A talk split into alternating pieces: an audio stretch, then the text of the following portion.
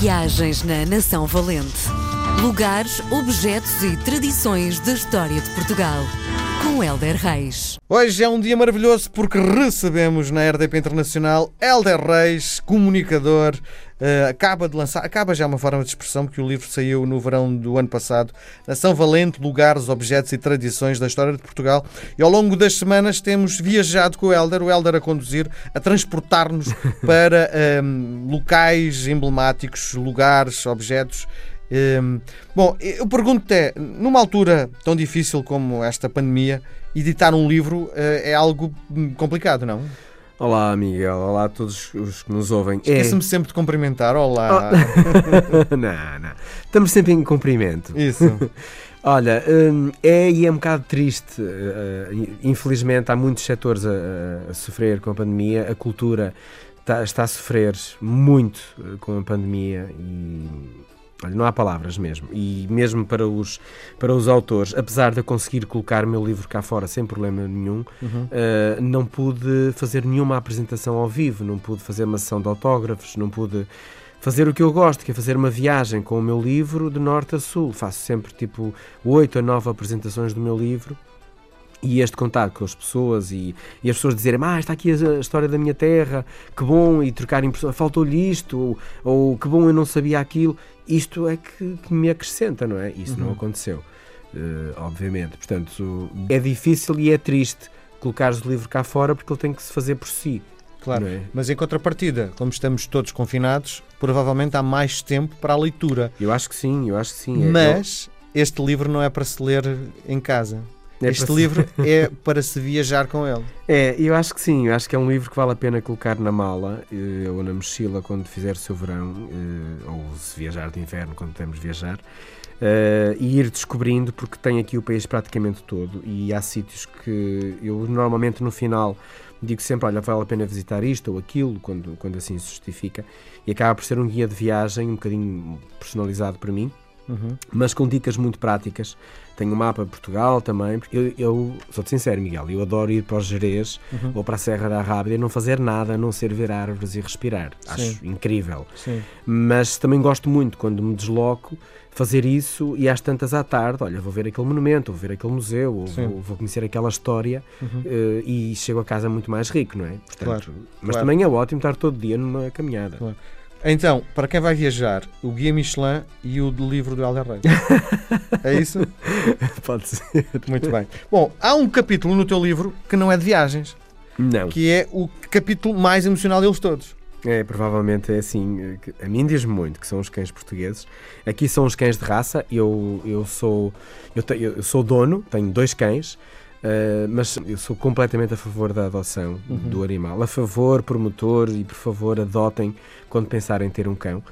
Uh, os meus dois cães, um, um veio do canil, uh, Phoebe, e o outro foi encontrado aninhada no, no, lixo, e eu trouxe, é o Zimbro, em homenagem ao Gin, e não só. E o zimbro é uma planta espetacular. E, portanto, são dois cães adotados. No entanto, uhum. eu tenho no livro um capítulo dedicado às raças portuguesas que acompanha um bocadinho a história do nosso país e a nossa monarquia, o que é muito interessante. Um, que são altamente classificadas e é interessante perceber as diferenças de cada uma. Nós temos 11, 11 raças nacionais, uh, 8 com reconhecimento da, da Federação Internacional que, que faz esta classificação Uh, e eu assim muito rapidamente até dizia o nome delas todas que assim nenhuma ficava triste. Vamos embora. Temos o cão Serra da Estrela, que é maravilhoso, o cão Serra da Aire, uh, Serra da Aires, uh, o cão de água português, o cão Castro Laboreiro, o cão de fila de São Miguel, o perdigueiro português, o pudengo português, o rafeiro alentejano, Uh, portanto, estes são os cães. Mas depois também há o barbado da terceira, uh, há o cão de gato transmontano, que eu tenho uma paixão louca, adorava ter, e o cão do Barrocal Algarvio. Uhum. Havia também o cão de fila da terceira, mas foi extinto nos anos 70, portanto acabou, acabou a raça. E eu depois no, no livro vou contando um bocadinho a história de cada um deles, uhum. porque depois cada um tem as suas características. Por exemplo, o Barbado da terceira uh, chegou aos Açores no século XV. Portanto, saber que há registros de um cão no século XV é incrível. Por exemplo, saber que um pudengo português, uh, que é um cão que nos orgulha bastante, é, é a raça mais, mais antiga de Portugal e uma das mais antigas do mundo. Eh, e depois há vários podengos. Há o grande, há o médio, há o pequeno, há o pelo liso, há o pelo cerdoso. Os pesos também vão variando. E dizem que este cão, eh, o nosso podengo, descende do cão do faraó, eh, Faraó Hound, eh, Uhum. trazido pelos mercadores fenícios. Estas histórias são engraçadas para nós percebermos, afinal de contas, como é que eles chegaram até cá Claro. e porque é que são tão nossos. Não é? Claro. E há uma marca grande na Casa Branca, Barack Obama, durante verdade. o tempo que lá esteve, teve um cão de água português. Um não é? cão de água português, Sim. eh, que as origens deste, deste cão de- água vêm desde o século XIII, imagina. Sim. Eh, E é um cão que era mesmo pescador. Eh, Quando o barco ficava sozinho em terra, era o cão guardador do barco, que é uma coisa impressionante. Portanto, ele é de água, não por acaso, é um ótimo nadador. Eh, Era ele que recuperava o peixe que se escapava das redes ou dos anzóis do pescador. Portanto, basicamente é tipo um cão pescador. Pois. Eh, eu tenho um Lhasa Apso, que é o cão do Tibete. Uhum. Eh, É um cão que é muito popular no Brasil, porque um personagem dos livros da Mónica, Sim. o Cebolinha, tem Sim. o Floquinho. e, e eu, na altura que era casado, passei uns dias no Brasil. eh, eu nunca tinha tido sequer vontade de ter animais. Vivo em apartamentos, achava que era impossível ter.